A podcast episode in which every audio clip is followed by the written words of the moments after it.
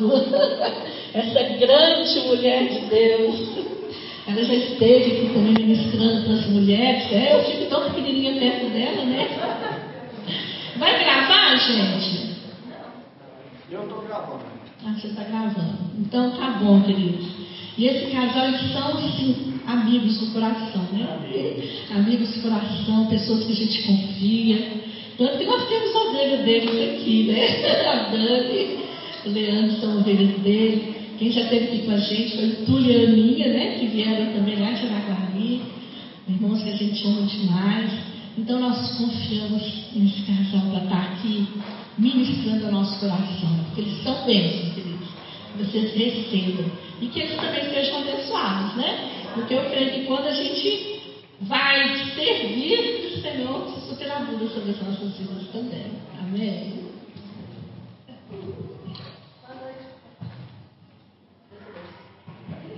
Boa noite, queridos. Que alegria estarmos aqui mais uma vez. É, como eu costumo dizer, é, é muito bom estar aqui porque a gente se sente em casa. Não é gostoso a gente se sentir em casa? Em casa é o nosso ambiente, onde nós temos liberdade, onde nos sentimos à vontade. Né? E vocês são parte da nossa família. Por isso é muito bom estar aqui. Que esses dias realmente Deus possa mexer nos nossos corações, né? nos despertar a sairmos da nossa zona de conforto e sermos instrumentos do Senhor para abençoar outras vidas. Amém? Amém. Glória a Deus. Aleluia, que ambiente gostoso, né, irmãos? Quantos estão aqui na presença do Senhor? São apaixonados por Ele. Dá mais um aplauso a esse Jesus maravilhoso. Coisa boa, coisa boa. Sandra cantou lá, o Daniel cantou a canção e a Sandra lembrou do encontro. Foi aonde seu encontro? Uberaba. O encontro dela foi em Uberaba, Fábio. Ano 2000, veio ela e mais duas sobrinhas minhas, né? Que interessante, gente. Foi aqui em Uberaba.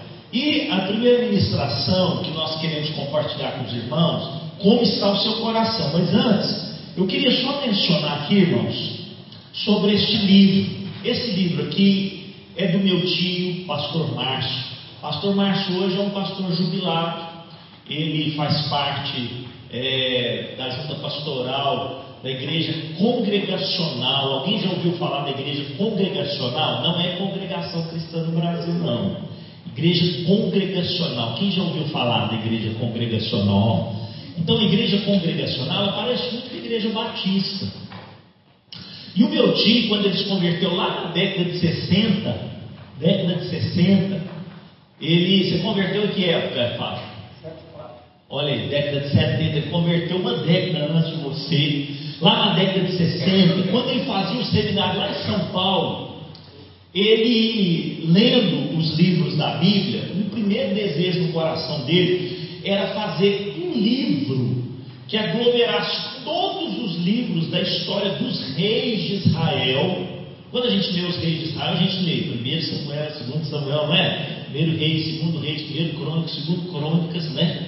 E o que, que acontece? Tem muita repetição, não é verdade? Tem muita repetição. Não, isso aqui eu já li, isso aqui eu já li. E o desejo dele era fazer um livro que não omitisse nada da Bíblia, mas também não necessitasse colocar o quê? Frases que estavam repetidas. E colocar tudo assim em ordem cronológica, de forma que você lesse do primeiro rei ao último rei, como se fosse uma história só. Era um desejo que ele tinha no coração. E ele lançou esse livro há uns quatro anos atrás. Esse livro acabou, né, porque ele só fez uma edição, era um, era um desejo dele para abençoar a igreja no Brasil.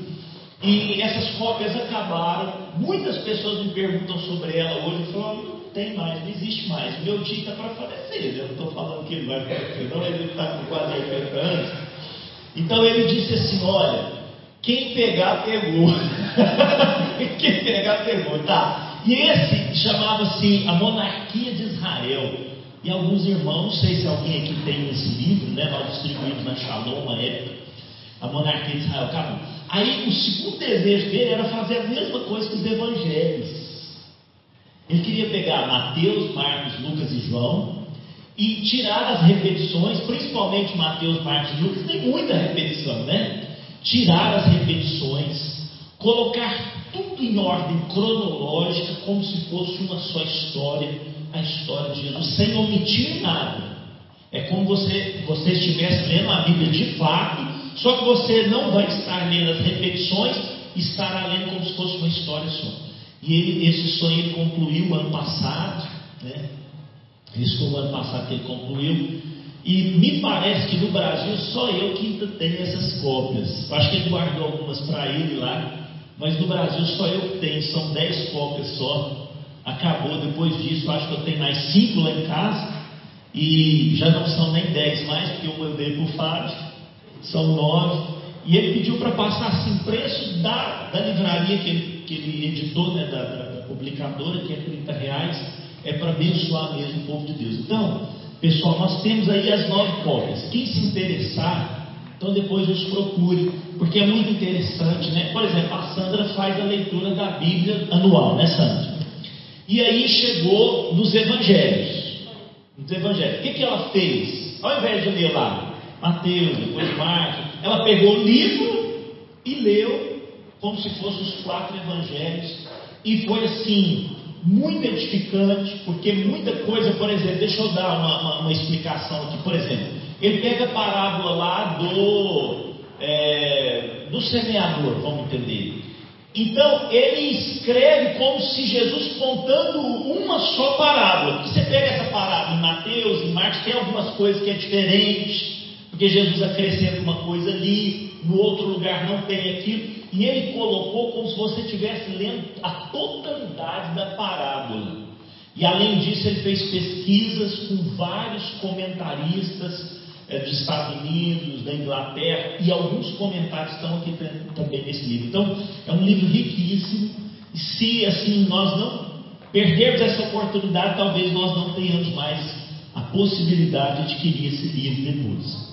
Sandra, você, você levantou a mão, você Olha só.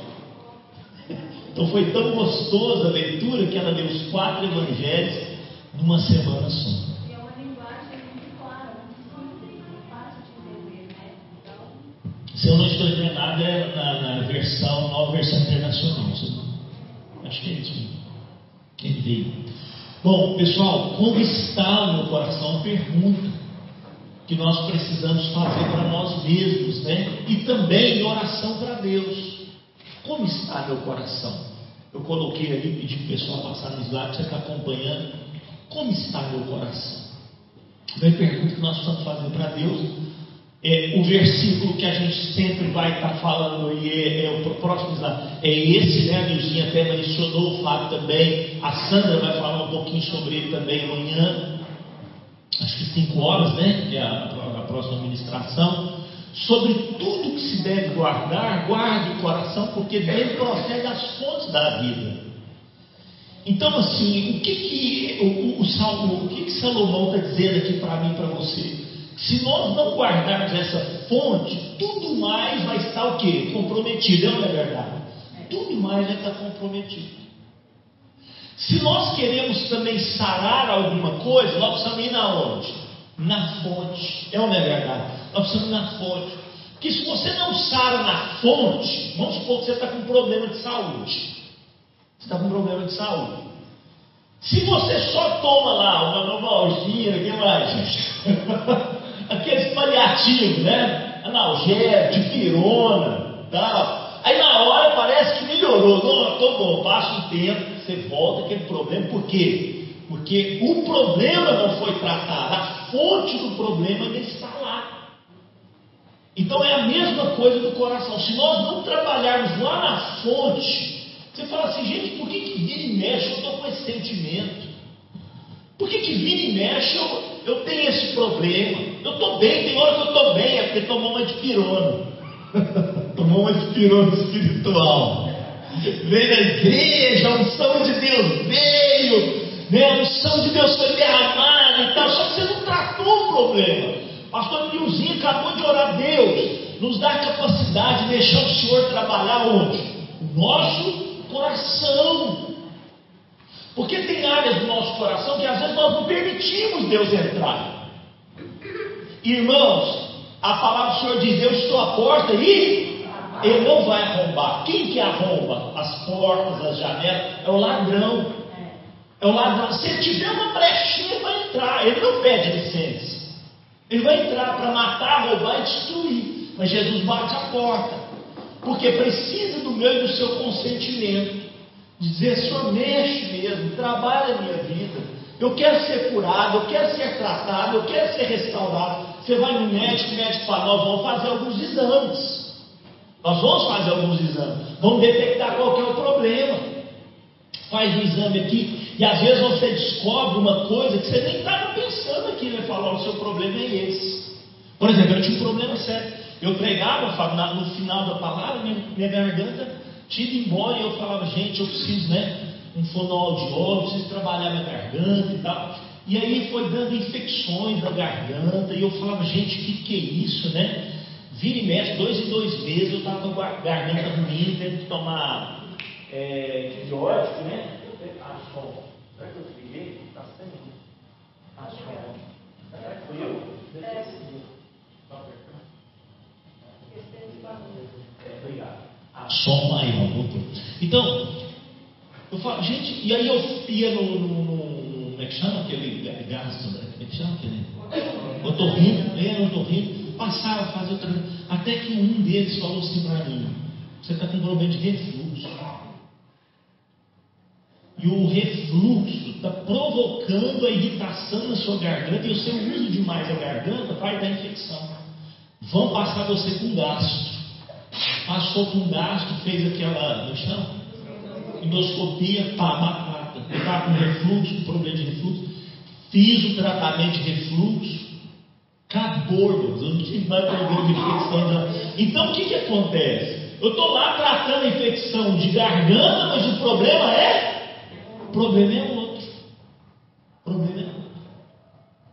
Então, nós precisamos deixar Deus sondar o nosso coração e perguntar para Deus, Senhor, como é que está meu coração?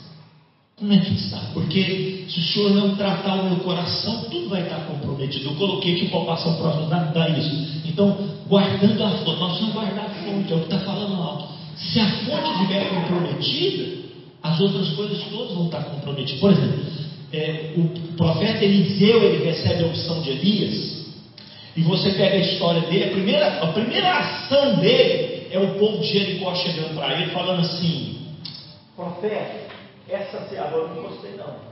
Não gostei, certeza que eu não gostei. Deve estar dando uma vontade para Daniel. Ó, certeza, não fui eu. ah, só um minuto. Aí, vamos. Então, falou para ele, profeta Eliseu, nós somos aqui, ó, da, da cidade de Jericó. A cidade é boa, cidade boa, bem localizada. Uma cidade que tem tudo para dar certo. Mas o problema dessa cidade é o quê? Está vendo, gente? Ó, o problema dessa cidade são o quê? São as fontes de água. É o microfone? Não, então tá. Ó, vamos, vamos, vamos dando certo, vai dando certo. São as fontes de água. A fonte está comprometida. A água é ruim. A água é ruim. É salgada, ninguém consegue beber essa água. A cidade vai perder a cidade. Vai perder a cidade. Irmãos, eu chego nessa igreja, essa igreja é uma igreja de excelência. Você recebe? Essa igreja é uma maravilha, irmão. Aqui tem tudo para dar certo, sim ou não? Tudo para dar certo. A gente chega aqui, que lugar gostoso, que ambiente bom. Que igreja gostosa, né? Hoje eu estou reparando aqui o piso, né? Olha que piso bonito, gente. Agora lá fora, a torre de oração, repara. Que glória, que coisa boa, abençoar a cidade de Uberaba, né? o luzeiro de Deus, a fortaleza de Deus. Mas sabe onde está a fonte dessa, dessa igreja e dessa cidade? Está em você. Está em mim e você. Está no nosso coração. E a pergunta é: o que está fluindo aí? Porque, irmão, você pensa, pensa para você ver. Uma pessoa lá fora está sedenta, está faminta, ela está sem Cristo, ela precisa de Jesus. Ela chega aqui dentro, ela vai encontrar Jesus aonde ela vai encontrar Jesus? Dá uma olhadinha só para o irmãozinho do lado e fala assim: Ei, mano, você mesmo. É, é em você. Ela vai encontrar Jesus em você. Agora, se a minha fonte, a sua fonte estiver comprometida, ela vai começar a beber uma água o quê? Contaminada. Contaminada. Ao invés de nós termos uma igreja que pura, nós vamos ter uma igreja que piora ainda a situação da pessoa, porque ela vem e ela fica pior ainda, porque ela foi contaminada. Ah, pastor Carlos, então nós temos que ser perfeitos? Não! Ninguém é chamado para aqui por ser perfeito de forma alguma, mas pessoas que estão passando pelo processo de quê? De cura, de restauração. Pessoas que erram, mas aprendem a o quê? A se arrepender, a pedir perdão, a se quebrantar. Tudo isso é saúde. Porque ela vai ver em você uma pessoa humilde, quebrantada, que sabe reconhecer os erros. Agora, se nós formos arrogantes, e se nós errarmos e não reconhecermos aquilo, tudo aquilo vai contaminando as pessoas, vai contaminando aquela vida. Então, uma igreja saudável não é uma igreja de pessoas perfeitas, é uma igreja de pessoas, mesmo falíveis, pessoas que confiam no Senhor, que andam com o Senhor em humildade, que aprende com Deus, que tem um coração de aprendiz, que é discípulo, discípulo. Por isso que é discípulo. Discípulo é o quê? Aquele que está aprendendo. Quantos estão aprendendo? Eu ainda estou aprendendo, mano. Eu estou aprendendo. Você está aprendendo? Então isso é ser saudável, é ser uma igreja saudável. Uma igreja que mostra que está aprendendo, está crescendo. Ô irmão, me perdoa, estou crescendo ainda, me ajuda. Pronto. Um ambiente saudável, um ambiente de cura, ambiente de restauração. Então a fonte não pode estar comprometida, né? Agora eu coloquei aqui uma pergunta. Ah, não está passando mais não? Falhou lá. Mas a pergunta é: o que, que é, o que, que contamina a nossa fonte? O que, que contamina a nossa fonte? Vai lá, me ajuda, gente. O que, que contamina a fonte? O que, que contamina a fonte? O que, que contamina? Oh, quem falou? O que, que é? Pois é, mas o que, que é? Alguma coisa que contamina. Pecado. Quem falou pecado? Pecado. Pecado contamina a fonte, sim ou não? Contamina. E eu coloquei aqui, olha, né, sobre isso, essa primeira questão do pecado. Pecado contamina. Irmãos, mas nós somos novas criaturas, mas nós estamos isentos de pecado? Estamos? Não. O apóstolo Paulo fala das obras da carne para quem? O incrédulo. Ele escreve para quem? Para a igreja, a igreja de Gálatas. Fala, gente, nós estamos numa batalha. Ele não fala isso? A batalha é contra quem? A carne e o espírito. Ele fala, nós estamos numa luta. E se nós não vigiarmos, nós vamos praticar as obras da carne. E as obras da carne, ele vai falar lá, não, não está projetando, mas o, quais são as obras da carne? Prostituição, que mais? Impureza, lascívia, idolatria, feitiçaria, inimizade, porfias, ciúmes, iras, que mais? É, glutonaria, discórdias, dissensões, facções, inveja, bebedice, glutonaria, como foi falar, e ainda termina falando assim, ó, e coisas semelhantes a essas, coisas que ainda, olha lá, tá lá, né? As obras da carne. Então, ele está escrevendo para a igreja, nós somos, nós somos propensos a isso. A nossa carne ela está militando contra o espírito. E aí, irmãos, se nós não vigiarmos, o coração fica comprometido, a fonte fica comprometida. Então, nessa noite, é momento da gente, assim, eu vou falar outras coisas aqui, mas é momento da gente parar, falar: Senhor, tem alguma coisa de pecado, de ruim, que desagrada o Senhor que está contaminando meu coração? Tem alguma coisa? Né? Parar, pensar, sondar. Tem prostituição, tem pureza, tem lascívia, tem idolatria. Você fala, não, pastor Carlinhos, lá em casa não tem mais ídolos, eu já abandonei os ídolos, né? Mas quem sabe tem ídolos do coração, gente.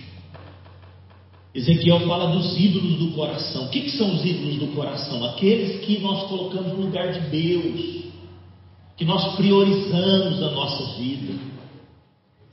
Aí Deus fica em segundo lugar. Tudo isso é ídolo para nós. Pode ser um filho. Você sabe que tem muito filho que é igual um ídolo para os pais. É igual um ídolo. A pessoa deixa de vir na igreja por causa do filho. É só em Araguari que acontece isso, né, irmão? Aqui não. Então, assim, ó, a pessoa deixa de vir na igreja por causa do filho. O filho é o, é o ídolozinho. Ai, que gracinha, né? Então ele manda nos pais, não, não chateia meu filho, não, não, desobedece. Né? É os pais que muitas vezes obedecem os filhos, que falam assim, eu quero, pai, ouva meu filho. Então, é um ídolo. Pode se tornar um ídolo. Substituir. Por que, que você acha que Deus falou para Abraão assim, Abraão, você ama seu filho? Ama, então me dá ele. Por que, que você acha isso? Porque quem sabe Abraão estava colocando Isaac à frente de Deus. Nós não sabemos, quem sabe isso estava acontecendo. Pega teu filho, teu único filho que você ama, e me oferece ele. Oferece para mim. Quantas coisas talvez nós precisamos oferecer para Deus? Que você ama, que você gosta. É, Deus quer arrancar aquilo, não é porque aquilo em si é mal. Isaac não era mal, mas o lugar que ele ocupava. Quantos estão entendendo o que eu estou falando? Um filho não é mal, mas o lugar que ele ocupa não pode ser o lugar de Deus. Então isso se torna pecado muitas vezes na nossa vida. Um objeto, uma pessoa. Tem gente que ama, que adora, que venera o carro. Mas tem gente que. Eu conheço uma pessoa que trata mais bem o carro que a família, irmãos. Mais bem o carro que a família, que gasta. Nossa, como pastores, a gente trabalha essas questões. O, o pai de família que gasta mais com o carro do que em casa mais com o carro do que em casa. O carro se torna um ídolo. Então a Bíblia vai falar sobre isso, né? Olha lá, idolatria, feitiçaria, né? Quantas vezes nós estamos, sabe, fazendo de alguma situação, não, mas tomara que aquilo dê certo. Tomara, calma, irmão, espera um pouquinho, som do seu coração. Será que você não está invejando, não? Será que você não está desejando algo que não te pertence? Então, olha só, quantas coisas: inimizade, porfia, ciúmes, iras, discórdia, dissensão, facção, inveja, bebedice, glutonaria, tantas outras coisas que podem estar entrando no nosso coração e contaminando nosso coração. E talvez essa noite o Espírito Santo está falando comigo, com você, filho, isso aí não está te fazendo bem não está te fazendo bem. Tem pessoas, nós estamos falando ali de glutonaria. Irmãos, eu também gosto de comer. Vai ter uma hora que até, até eu não sei nem do Espírito Santo, até você mesmo fala assim, não deu, né? Mas o olhão cresce. Quando o olho cresce, irmão, sabe o que, isso chama? Glutonaria. Isso é pecado, irmão. É pecado. Não cabe mais. não cabe mais. Mas não, eu quero mamar um pouquinho, mais um. Então, quantos, nós, quantos de nós precisamos do que? Do fruto do Espírito Santo. O que é o fruto do Espírito Santo? Agora fala o fruto do Espírito Santo. Qual que é, irmão? O amor. O que mais? A alegria, a paz, longanimidade, a benignidade, a bondade. O que mais? Fidelidade, mansidão, domínio próprio. O problema é a glutonaria. O que, que eu preciso? domínio próprio. Preciso botar um limite nisso aí, uai. E olha, gente, não é porque a pessoa é gordinha que ela é glutão, não, viu? Ele é um glutão. Não é não. Tem muita pessoa magrinha que é mais glutão que às vezes uma pessoa mais gordinha.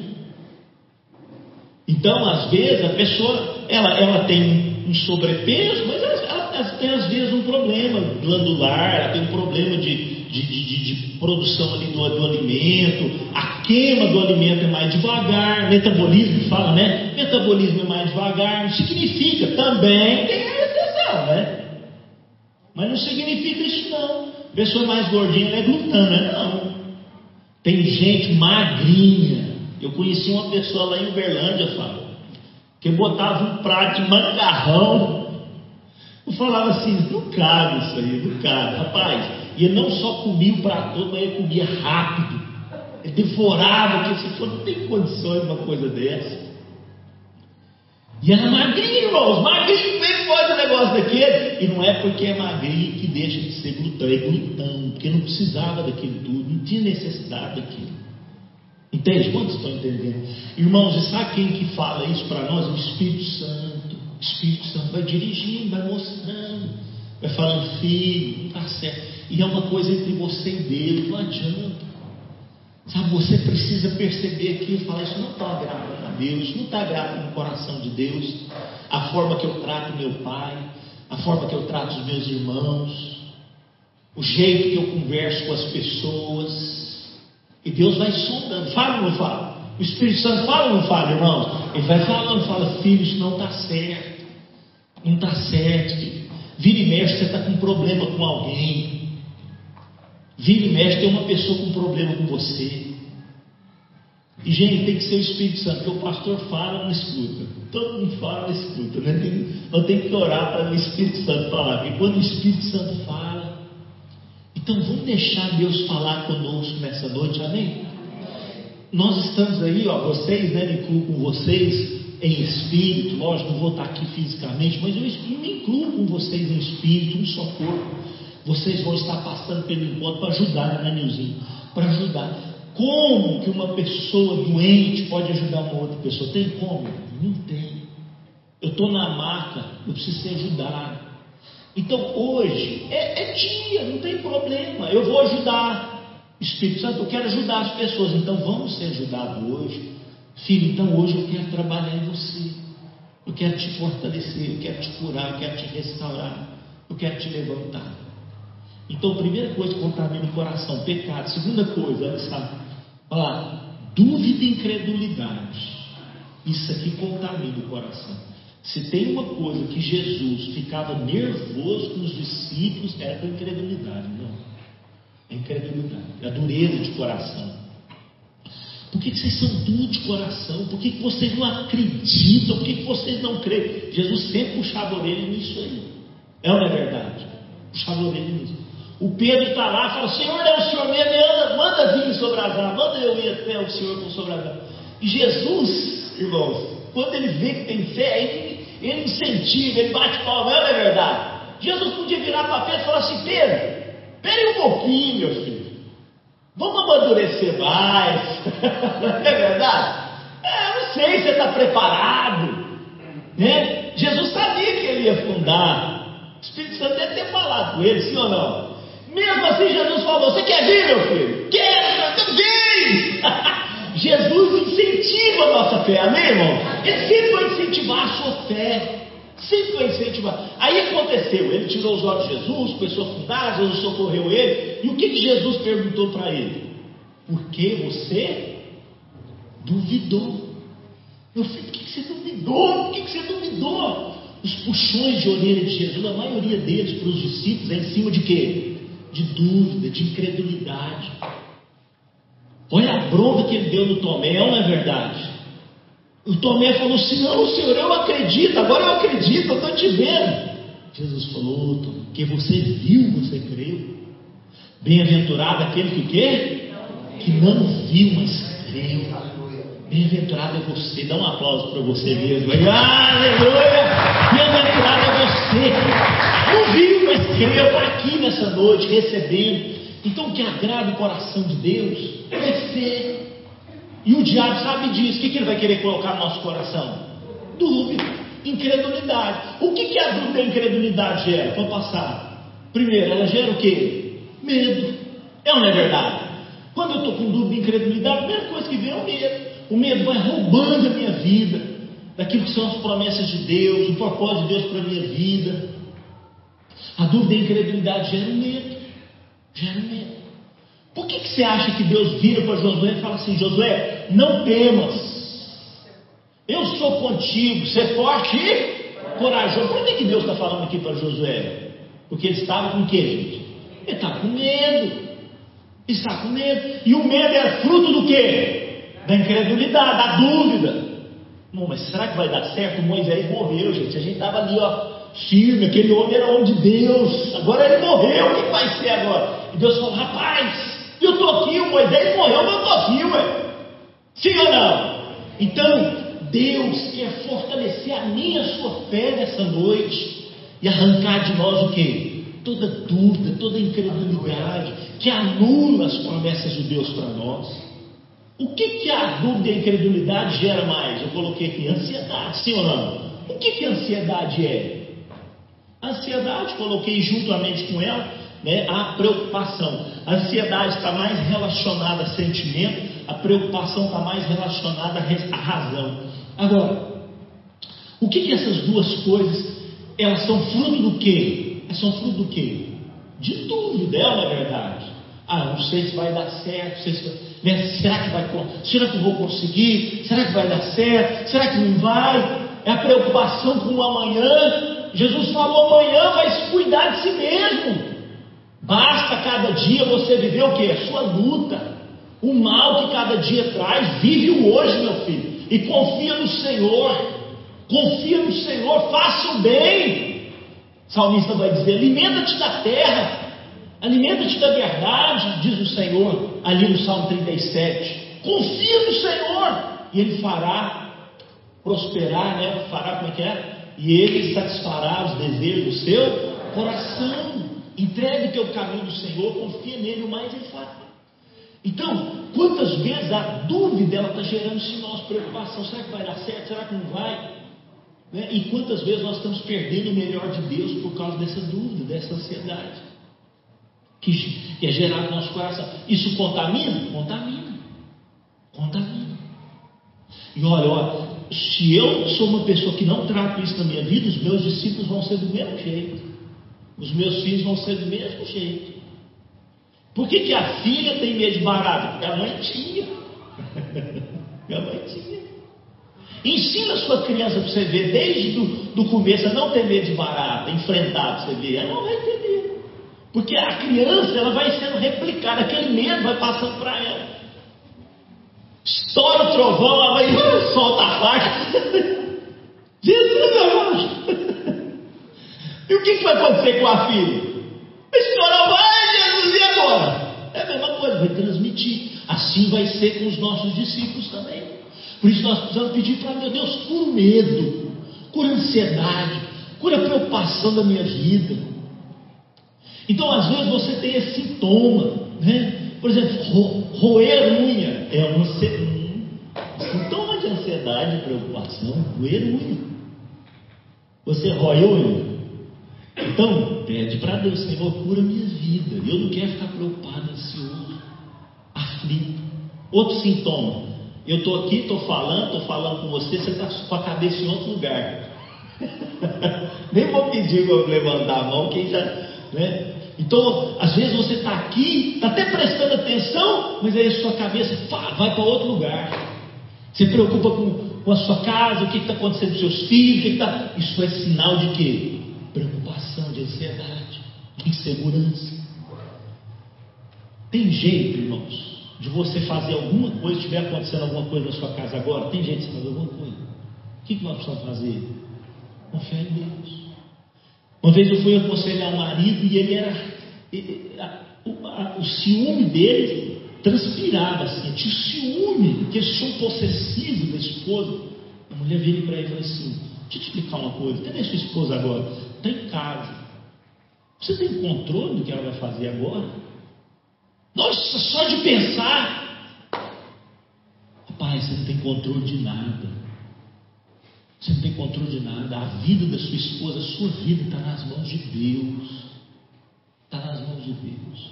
Confia no Senhor. Você não pode ficar vigiando as pessoas 24 horas. Você não é Deus para fazer isso. Para com isso. Você está ficando doente, está adoecendo as pessoas. Então eu não sei o que, que a minha esposa faz quando eu estou fora de casa. Ela não sabe o que, que eu faço fora de casa. Lógico, eu falo para ela, eu vou em tal lugar. Mas o que, que garante que eu vou fazer aquilo? Ninguém garante para ela que eu vou fazer aquilo. O que, que ela tem que ter no coração? Fé, confiança. Meu marido está nas tuas mãos. Se você fizer alguma coisa errada contigo, aí, ó, o Senhor trata com ele. Que, que vai adiantar ela viver desse jeito? Ela vai ficar doente e vai me adoecer, é verdade? vai ficar doente, vai me adoecer. Então, quantas vezes está contaminando nosso coração? Outra coisa que contamina o coração, irmãos, são as feridas emocionais. Feridas emocionais. São situações que nós passamos no passado e não foram talvez tão tratadas. Está só tomando de pirona. Está só ali no paliativo, não foi na raiz do problema. E quantas coisas causam nessas feridas emocionais? Pode passar lá. Primeiro, rejeição. A rejeição é uma ferida terrível. E irmãos, nós passamos por rejeição todo. Não adianta você falar assim, ó, bom, agora eu converti, eu não vou passar mais por rejeição. Não adianta. Você quer ver, ó? O Fábio e a Neuzinha fizeram um churrasquinho lá na casa deles. e convidou fulano, ciclano, beltrano e deixou você de fora. Que, que é a primeira coisa que o diabo vai jogar no seu coração? Você foi o quê? Rejeitado. Por que, que ele não me chamou? O que, que aconteceu? Irmãos, isso acontece toda hora. Esse sentimento nos ataca toda hora de rejeição. Ah, por que, que a pessoa está olhando daquele jeito para mim?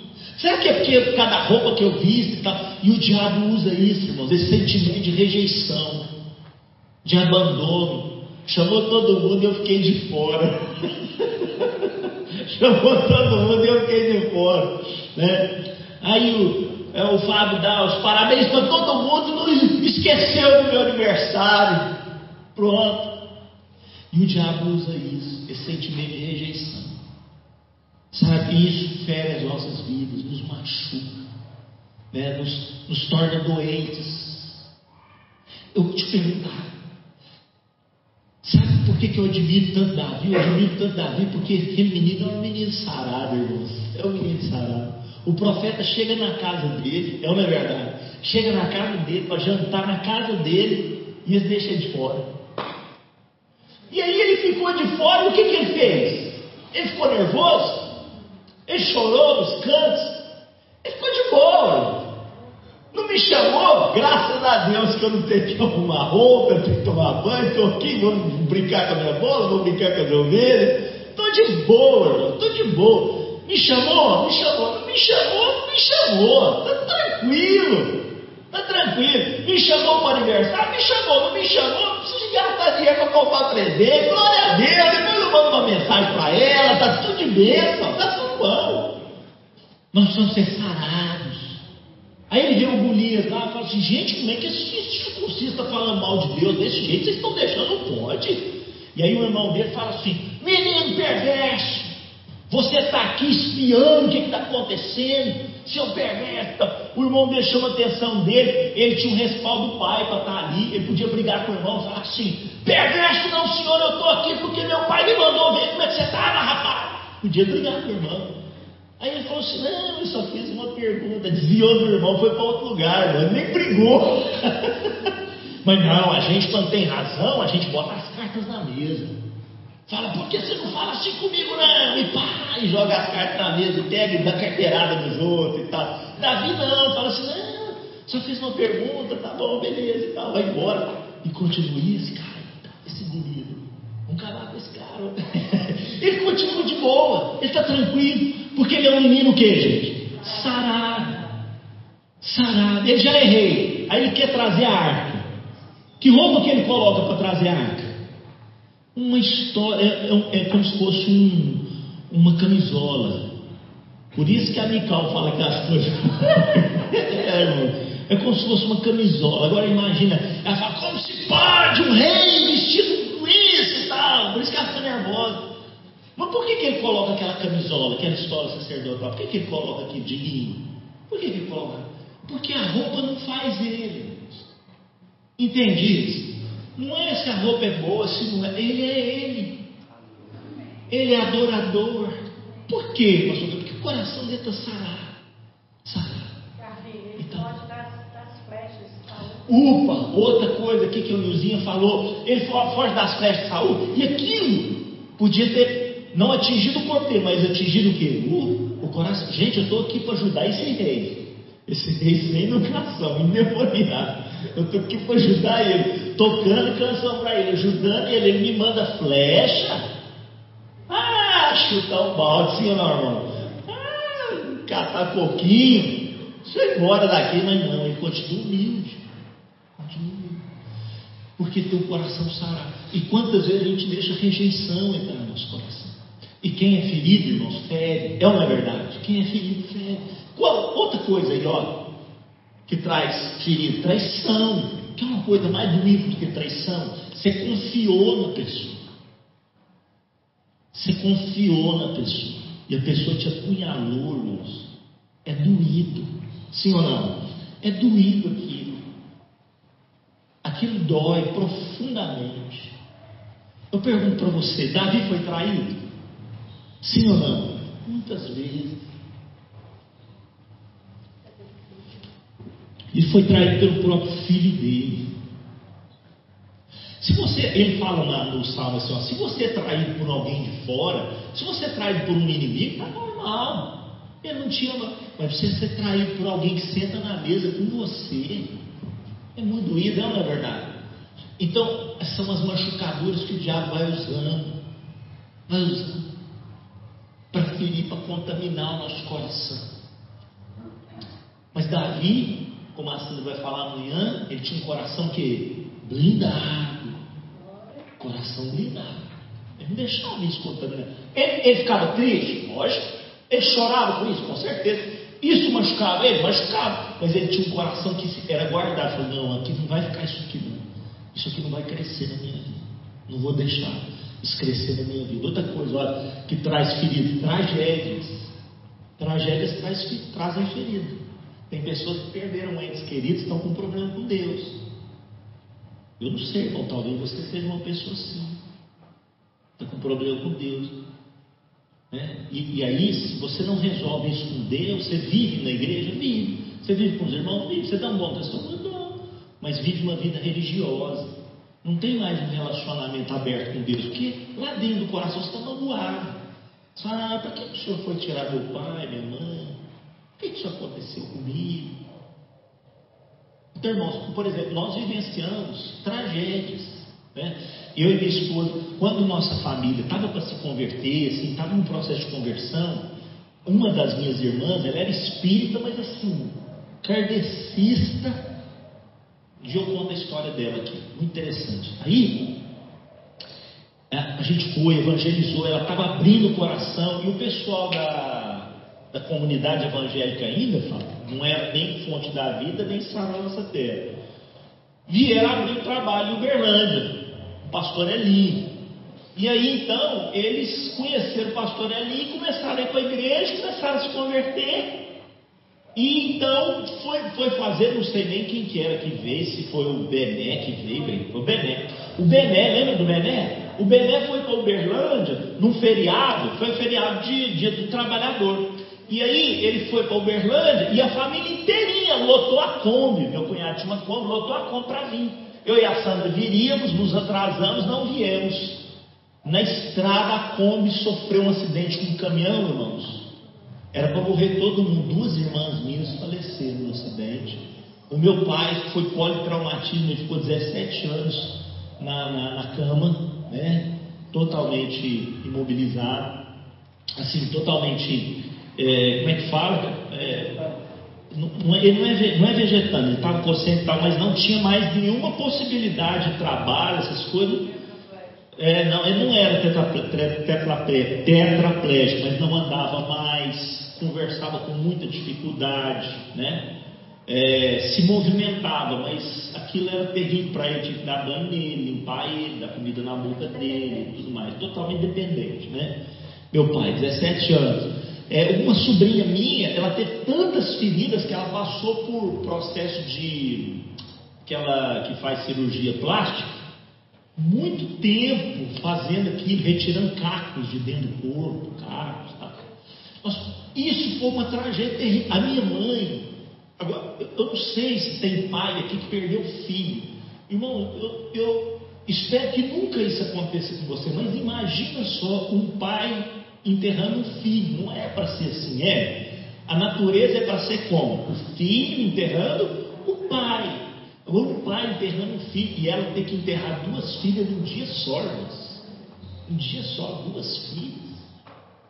Então imagine o que é isso no coração. Isso é para arrebentar o coração.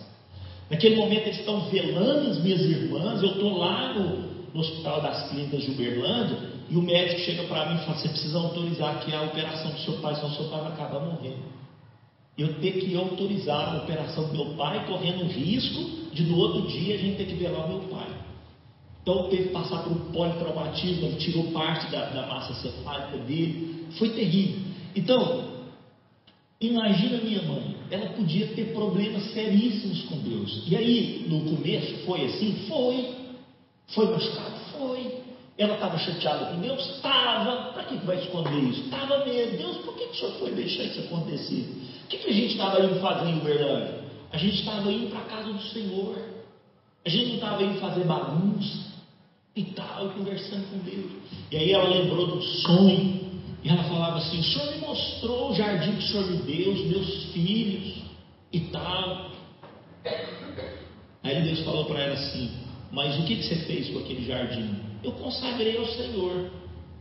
Ele falou para ela assim, falava, o Espírito Santo falava, falava assim, então, se o jardim era meu, eu peguei duas flores e trouxe para minha casa. Elas estão comigo.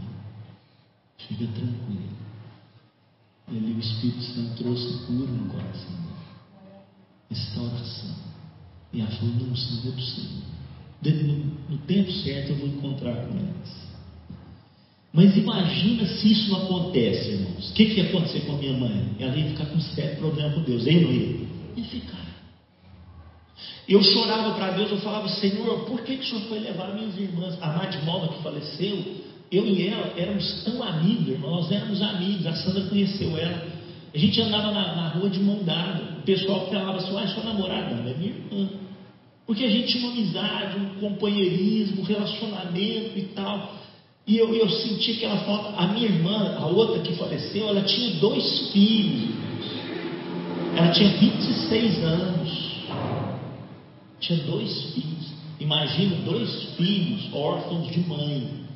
Um com sete, o Vitor, né? Com seis, um negócio assim. Nayara acho que dois, três anos. Nayara tinha três amigos. Não tem mais a mãe. Não tem mais a mãe. Falei, Deus, o que, que, é isso que aconteceu? O que, que, é isso que aconteceu? Aí eu falava, e eu falava assim, eu estou com vontade de abraçar ela. Cadê? Eu quero abraçar, eu quero abraçar. Aí Deus falava assim, quantos irmãos você tinha? Quantos irmãos você tinha? Eu falava assim, seis irmãs, só tinha irmã. Né? Seis irmãs, só eu. Seis irmãs. Ele falou assim, quantos que você ainda tem? Eu falei, quatro. Ele falou assim, por que você não abraça? Quantas vezes você teve oportunidade de abraçar as que estão aí e você não fez? Comece a abraçar as que estão vivas. E aquilo foi cura na minha vida, porque, porque Deus me levou a valorizar o aqui e agora. O aqui e agora. E quantas vezes a gente tem uma pessoa do nosso lado me valorizando, irmão? Todo lugar que eu vejo as minhas irmãs, as quatro, todo lugar que eu vejo elas, não tem jeito, eu tenho que dar um abraço e um beijo. Porque foi um compromisso meu com Deus. Eu dou um abraço, maninha, um abraço, um beijo, porque eu não vou levar. Sabe? Se elas vierem a falecer antes de mim, que é muito provável, que todas elas são mais velhas do que eu, eu não vou ficar lá no velório dizendo assim: por que, que eu não abracei mais? Por que, que eu não tive mais? Por que, que eu não amei mais? Não, Senhor. Porque toda oportunidade que eu tenho, eu demonstro amor por elas. Mas eu podia ter ficado com esse problema, é ou não é verdade? Podia ter ficado com esse problema. E ó, o diabo usa isso, irmãos, para contaminar nosso coração. Tragédia. Outra coisa, abandono. Abandono. Ó, gente, é, é, ser, é assim, muito certo, é certeiro. Para mim, as pessoas que mais deviam ser curadas eram as pessoas que foram adotadas.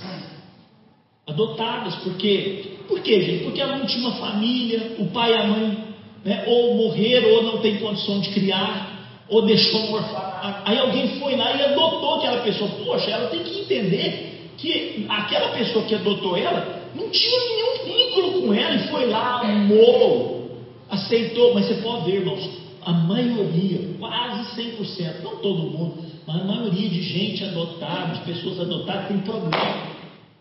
Tem problema, fica com problema no coração. Por? Porque o diabo contamina com o sentimento de abandono. É. Tá bom que você tem uma nova família, mas um dia você foi abandonado. Você foi deixado. Isso vai contaminando o coração. Não sei. Talvez você passou por isso. A minha mãe foi criada, ela tinha o pai, ela, o pai faleceu, ela tinha sete anos, acho, oito anos. O pai faleceu quando ela era muito nova. A mãe dela casou com outra, com outra pessoa, e aí nesse casamento ela teve que pegar os outros filhos e dar para alguns parentes. Criar. Minha mãe saiu da, da, da, do convite da minha, da minha avó muito cedo. Muito cedo. E ela fala: Olha, passei situações muito difíceis.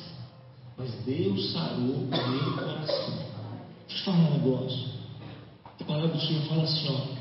Porque se a sua mãe, que te ama mesmo, ela conseguisse se esquecer de você, a palavra do Senhor diz, eu, o Senhor, não me esquecerei. Irmãos, nenhum de nós aqui somos abandonados, mas é tudo que o diabo quer que a gente acredite, nós somos abandonados. Que a gente foi deixado. Não. Bendito Deus e Pai do nosso Senhor Jesus Cristo, que nos tem abençoado com toda sorte de bênçãos espirituais nas regiões celestiais em Cristo Jesus, assim como nos escolheu Jesus, Ele nos escolheu Jesus. Para sermos santos e irrepreensíveis perante Ele, e em amor, Ele nos predestinou para Ele, para a adoção de filhos. Você não foi abandonado, você foi recebido. Você foi adotado, você foi tomado pelo Senhor. Mas muitas vezes o diabo quer colocar isso na nossa vida. Gente, injustiça. Injustiça. Tem uma coisa que dói mais do que injustiça. Deixa eu contar esse caso aqui para vocês. Eu estou tentando ser rapidinho aqui, irmão. Depois a gente continua. Olha só. Vai dar 9 horas. Olha só. Aí, o advogado do meu cunhado entrou contra a empresa do caminhão. Né? entrou porque ele, ele, ele invadiu a pista contrária, na curva de Uberlândia, ele invadiu e, e bateu. Então, quer dizer, tem danos físicos, danos é, totais, né, porque a pessoa morreu, tem danos morais, tem danos profissionais, a pessoa não vai conseguir mais, agora meu pai, não tem jeito mais, né? Tem vários tipos de dano, entrou com ação e tal, eu, e ele, o advogado, falava para meu cunhado assim: Ó, nós vamos jogar a causa lá em cima, porque vai entrar em negociação. Vamos jogar isso lá perto de um milhão. 900 mil na época. 900 mil, porque eram 12 pessoas. Tá, vamos jogar isso lá na época, 900 mil. Porque vai entrar em negociação, cada parte vai receber uns 50, 40 mil, alguma coisa assim. Uma família, por exemplo, a família da minha irmã, né? Os, minhas, os meus sobrinhos que não tinham mais a mãe. Então, vai ficar esse montante aí nós vamos conseguir esse montante aí. Uns 30, 40 mil para cada família e tal e tal e tal. Tá. Entrou casa. Aí, irmãos, o que aconteceu? No dia, esse advogado faltou na audiência, os outros advogados entraram com, com outra causa lá, né, contra o meu cunhado, e o que aconteceu? O meu cunhado perdeu a causa, irmão. Vocês acreditam em coisa dessa? Nós perdemos a causa. Nós perdemos a causa. Só que não é só isso. Aí você tem que pagar os honorários do advogado. Ao invés de nós recebermos alguma coisa, nós tivemos que pagar os outros advogados. Você imagina isso? A situação foi tão traumatizante que meu cunhado não quis recorrer mais, de medo. Foi traumatizante. E aquilo foi uma injustiça tão grande que eu fui no dia lá para conversar com esses advogados. Eu falei assim: Deixa eu falar um negócio para vocês. A lei fala que vocês têm que receber mesmo. Eu deixa eu falar. Se nós dermos um real para vocês dessa tragédia que nós passamos, isso não vai ser bênção na vida de vocês. Eu estou, eu estou aqui como pastor para dizer para vocês. Se vocês pegarem um real de uma tragédia dessa que aconteceu, aí eles viraram para mim e falaram assim, é, mas as coisas são assim mesmo, não tem jeito. Nós temos que receber. Irmãos, isso é injustiça demais. Isso dói demais e nós não recebemos nessa situação nada. Não recebemos nada. Mas o Senhor é fiel conosco também. O Senhor foi fiel, supriu todo o tempo. Entramos com a aposentadoria do meu pai. Meu pai morreu, ganhamos um salário mínimo, mas foi com isso que a gente sustentou ele, porque o Senhor é bom. Agora, se, não, se você não guarda seu coração, isso aqui te arrebenta. Porque injustiça, irmãos, é muito doído. Você recebeu uma injustiça, é muito doído. Você fala uma coisa, uma verdade para uma pessoa, a pessoa duvida de você, o que, que você sente? É muita dor aquilo ali. E outra coisa que contamina, humilhação, irmãos. Humilhação, a pessoa ser humilhada. Né? A pessoa, às vezes ela errou, mas ela ser humilhada naquela situação, isso dói demais. A pessoa quer um buraco, não é verdade? Ela quer um buraco para enfiar. Ela quer desaparecer daquela situação. E às vezes, tudo isso aqui nessa noite está contaminando o meu e o seu coração. Nós precisamos sondar. Nós precisamos pedir para Deus. Deus, mostra para mim. Sabe por quê? Porque é tudo que o diabo quer nos prender, nos paralisar. Eu quero dar três armas para vocês vencerem aqui nessa noite. Primeira delas, né? Diz assim, olha, o alerta fala assim, ó, cuide que ninguém de vocês se exclua da graça de Deus e que nenhuma raiz de amargura brote e cause perturbação contaminando a muitos. Então as raízes elas começam a brotar lá ó, e vai não só te contaminando, mas contaminando as outras pessoas. Richard Rohr ele vai dizer o seguinte para mim e para você: se você não transformar sua dor, certamente ela vai se propagar. Transforma a sua dor, pega isso aí e transforma em escada para você subir, em trampolim para você superar tudo isso, porque senão ela vai te afundar e você vai contaminar outros também. O que, que purifica a fonte? Vou te dar três segredos aqui. Primeiro, a palavra de Deus. A palavra de Deus. Olha o que, que a Bíblia vai dizer para nós. Olha só, guardei no coração a tua, para quê? Para não pecar contra ti. Irmão, se tem um remédio que sara a nossa vida, é a palavra de Deus. Medita na palavra. Quanto tempo? De dia e noite, irmãos. Essa é a cura. Essa é a restauração. Você vai ver como que Deus vai limpando a sua vida, curando você, sarando você, limpando você, inclusive dos pecados. Olha só, Jesus fala assim para os discípulos: Vós já estáis limpos por meio do que? Por meio da palavra que eu vos tenho falado. Segundo segredo, pode deixar aí. Segundo segredo, oração, oração. Nós precisamos abrir o coração para Deus. Lembra que eu falei? Eu conversei com Deus, falei, Deus, eu tenho saudade, por que, isso foi acontecer? É em momento de oração que o Espírito Santo bem fala que a minha mãe chegou para Deus e falou: Por que, que o senhor foi fazer isso? Foi um momento de oração. Nós não podemos abrir mão da nossa vida de oração. A nossa vida de oração tem que ser intensa, permanente, constante, porque ali no tete a tete com Deus, que a cura do Senhor vai se manifestar sobre a minha vida a sua vida. Você recebe isso? Em nome de Jesus. Então a oração ela é fundamental. A Nilzinha falou aqui, olha, o que, que o Salmo vai, vai falar, o Salmo 139? O que, que o salmista vai dizer? Senhor, sonda, Deus, o meu coração. Sonda. Sonda-me, Deus, e conhece o meu coração. Prova e conhece os meus pensamentos. Opa, é oração aqui, irmãos. Ó. Vê se tem aí alguma coisa ruim, papai. Vê se tem, me traz de novo para o caminho certo, para o caminho eterno, para caminho. Isso é vida de oração. Quem tem vida de oração é sarado, é curado, é restaurado. Pessoal do louvor, pode pegar o violão para a gente cantar uma canção aqui. E a terceira, irmãos, e último, irmãos, nós precisamos lançar a mão do perdão. Perdão não é para quem recebe só, é para nós mesmos. Se nós não perdoarmos, nós vamos ficar doentes. Perdão é para ser usado, irmãos. Perdão não é para ser engavetado. Deus criou o perdão para ser usado e para ser muito usado. Jesus falou para usar o perdão quantas vezes no dia, se for preciso? Você já pensou sobre isso? 70 vezes 7. Será que alguém vai errar com você 490 vezes no dia? O que Jesus está querendo dizer com isso? Use e abuse do perdão, perdoa. Ah, mas não merece. Não merece mesmo, mas perdoa. ah, mas o fulano é assim mesmo, mas perdoa. Sabe por quê? Porque não é pela pessoa, é por causa de mim e de você. Senão nós vamos ficar doentes. Nós vamos ficar doentes. O perdão é para ser usado. Eu coloquei aqui só algo que vence, que vence a culpa. Né? Uma pessoa que está debaixo de culpa, o que, que vai sarar ela? Ser perdoada. E uma pessoa que está debaixo de, de, acusação, o que, que vai sarar a vida dela? Perdão. Só coisa que vence culpas e acusações: perdão. Perdoa. perdoa. Perdoar é sofrer o dano, é parar de descontar. Quando eu era criancinha, né? Aí alguém vinha, meu, um amigo meu, pá, me dava uma canelada, eu ia, pá, dava outra nela, descontei, descontei.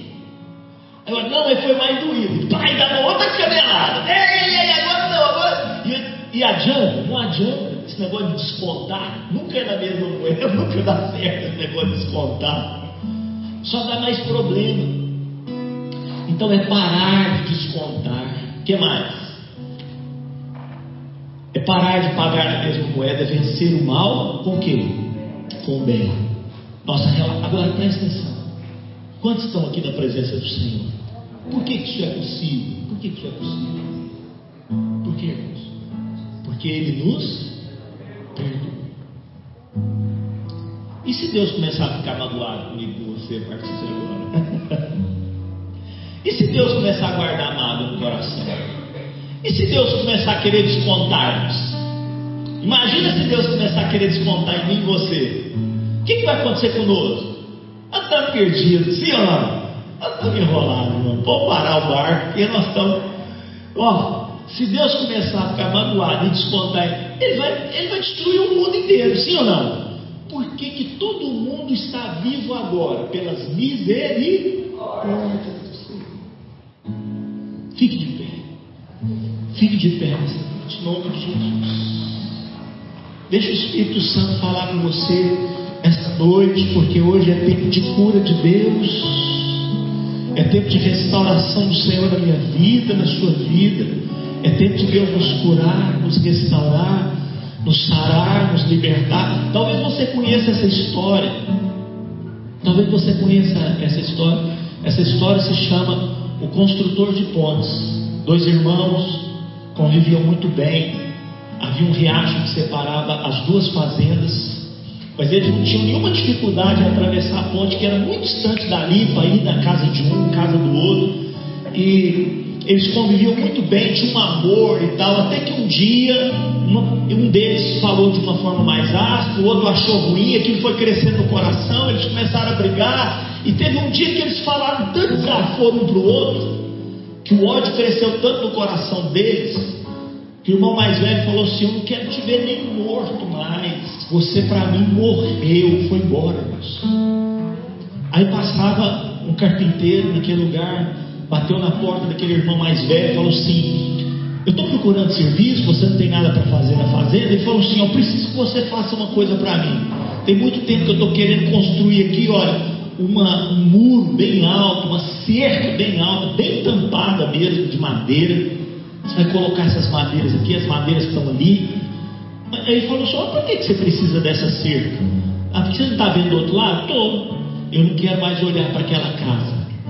Nem ver as pessoas que estão lá de lá. Olha o que, que aconteceu. Lá mora o meu irmão, eu não quero ver nem morto mais. Eu quero que você construa essa parede aí, ó porque eu quero enxergar. Toda vez que eu abro a janela, eu tenho que olhar para lá e está lá meu irmão. Toda hora que eu vejo, está lá aquela família. Eu não quero mais, eu odeio meu irmão, não quero mais isso. Você vai fazer ou não vai? O carpinteiro falou assim: onde que está a madeira? Está ali, ó. Não pode deixar que eu vou fazer esse serviço para você. Aí o homem falou assim: eu vou ter que passar um tempo na cidade, quando eu voltar eu acerto contigo. O carpinteiro falou: pode deixar que aqui a obra vai demorar e depois que o senhor chegar a gente acerta. E o carpinteiro ficou ali fazendo trabalho, irmãos. E o homem foi para a cidade, passado um tempo o homem voltou. E quando esse homem voltou, o irmão mais velho olhou, o carpinteiro tinha construído um muro. Ele tinha construído o quê? Uma ponte. E construiu uma ponte. Irmãos, esse irmão mais velho, ele ficou com tanta raiva desse carpinteiro, falou assim: vou acabar com esse carpinteiro. Ele acabou com a minha madeira. Ele fez essa ponte, ele, por que, que ele foi fazer essa ponte, era para fazer um muro e tal. E quando ele foi para brigar com o carpinteiro, o irmão mais novo do outro lado da ponte gritou, falou: Meu irmão, me perdoa. Eu te fiz tanto mal, eu falei tanta coisa ruim para você e você me paga construindo uma ponte.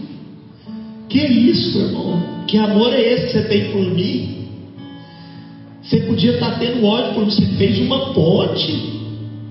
E o irmão mais novo, irmão, saiu correndo pra, por essa ponte. O irmão mais velho ficou quebrantado, se correu pela ponte. Os dois se abraçaram no meio da ponte.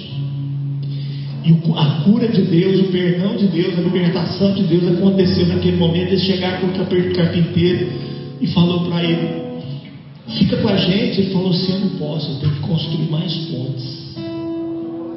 Irmão, sabe, o carpinteiro está aqui, se chama Jesus. Aleluia. Ele precisa construir pontes aí onde a gente está querendo construir muros. Ele precisa construir pontes. E deixa eu te falar uma coisa aqui nessa noite. Construir pontes é com ele, mas atravessar a ponte é com você. Deixa Deus falar com você. Vamos cantar uma canção antes da gente terminar. Deixa o Espírito se mover no seu coração nessa noite.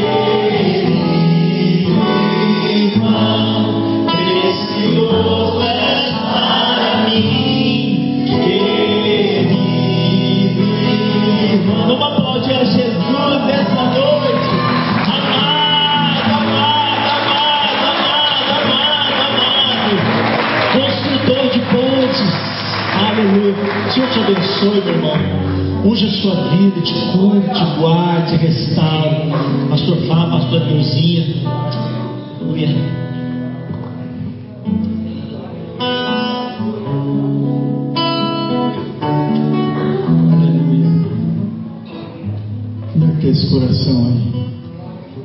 Está preparado para receber mais? Hein? O amanhã depende de hoje.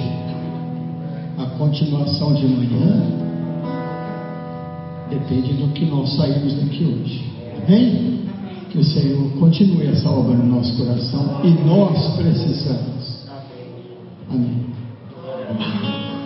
Quem já sentiu tocado, gente? Irmãos, não está com deixa de filha não. Tá amanhã às 5 horas. Vamos estar tá aqui, vamos deixar o nosso coração ser tratado. Que a gente possa ir para né, esse ponto A equipe que vai trabalhar, eu quero que seja a equipe mais unida. Sabe, a gente tem que estar unido, com o mesmo coração com o coração para tocar nas vidas, que não haja nenhuma barreira entre ninguém. Amém. Sabe, esse, esse nome coração abrasado foi algo assim tão forte que Deus falou no meu coração. Sabe, Deus escolheu pessoas tão especiais, tão especiais, sabe, que abraçaram tanto, né? Ali, ele falou assim, o que vocês querem? Pastor, o que vocês querem? A gente não sabe o que a gente quer, a gente quer o que Deus quer. Você quer o que Deus quer? Sabe que o nosso coração é tão enganoso, Às vezes o nosso coração é tão egoísta.